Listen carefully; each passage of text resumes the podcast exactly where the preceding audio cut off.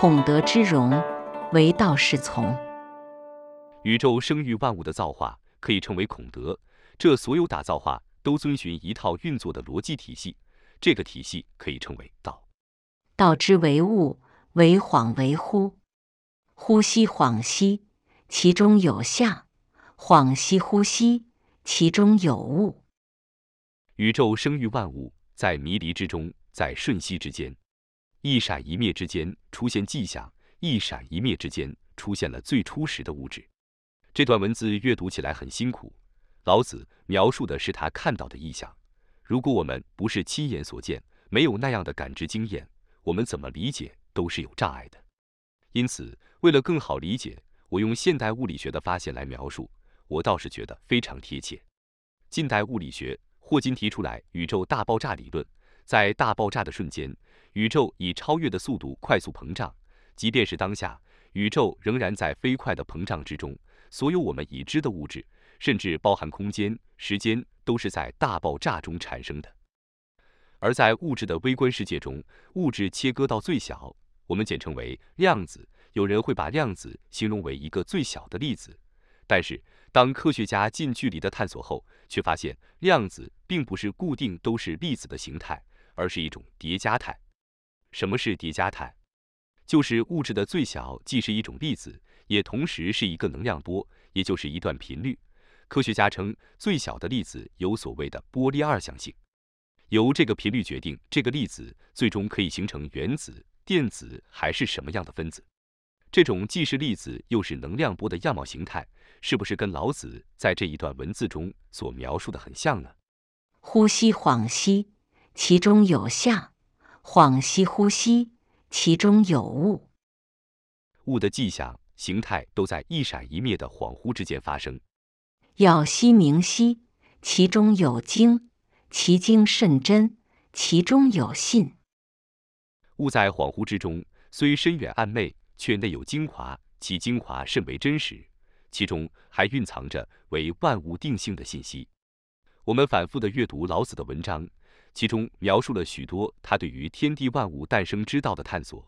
无论老子是不是使用了观想。或者冥想方法，用我们今日已知的科学知识来对照，我们很惊讶其中为何如此相近。如老子说的“道之为物，恍惚之间或象或物，其中有精，其中有信”，是不是都与我上述描述的量子物理学的波粒二象性一致？也就是在微观世界中，最小的单位到底是粒子还是波？于是就有了薛定谔比喻的既死又活的猫的说法。物质的最小的单位既是粒子也是波，粒子是物，波是像，波的频率其中有包含了精妙与信息，频率决定了一切事物的构成，最终决定了世界。我们不知道老子真正想表达的是不是跟我举例的是一致的，但是从量子物理的表达来理解老子说的这段话，倒是比较具象，也比较能理解老子想表达自己已经透彻了关于道的本质与去向。并用道来作为处世经世的最高指导原则。自今及古，其名不去，以阅众甫。吾何以知众甫之壮哉？以此。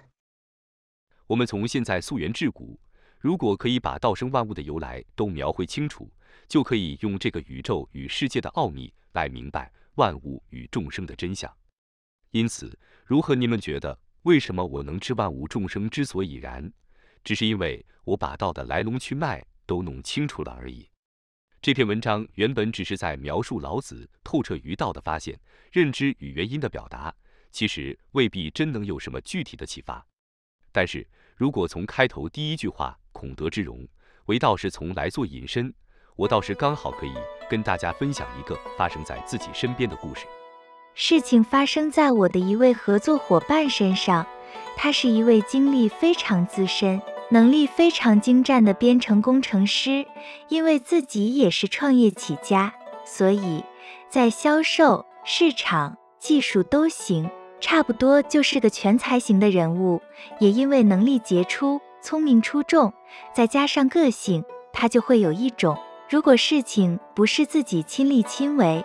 基本上他都不会信任的障碍，如此，除了他自己非常累以外，很多事情只要他不动，其他人也只能等着看。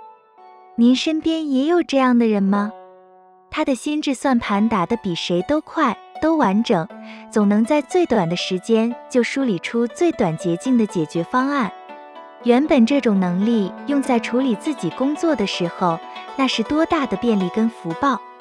但是，这样的能力跟特质用在对接业务的时候，在绩效之余，却往往造成非常多的抱怨与投诉。为什么呢？对接业务最重要的工作是把人的问题处理好，是做好充分的沟通与协调。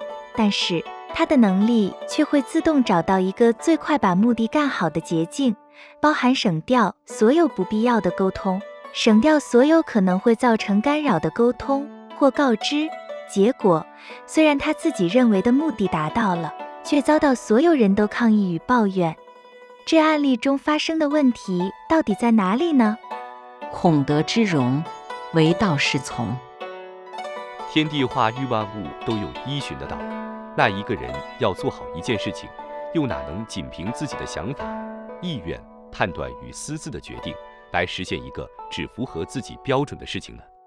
有句话说的对，这个世界并不是围绕着我们自己旋转的，而是我们应该知道这个世界是怎么样运作起来的。上等人造势而后为之，中等人顺势而为之，末等人随势而为之。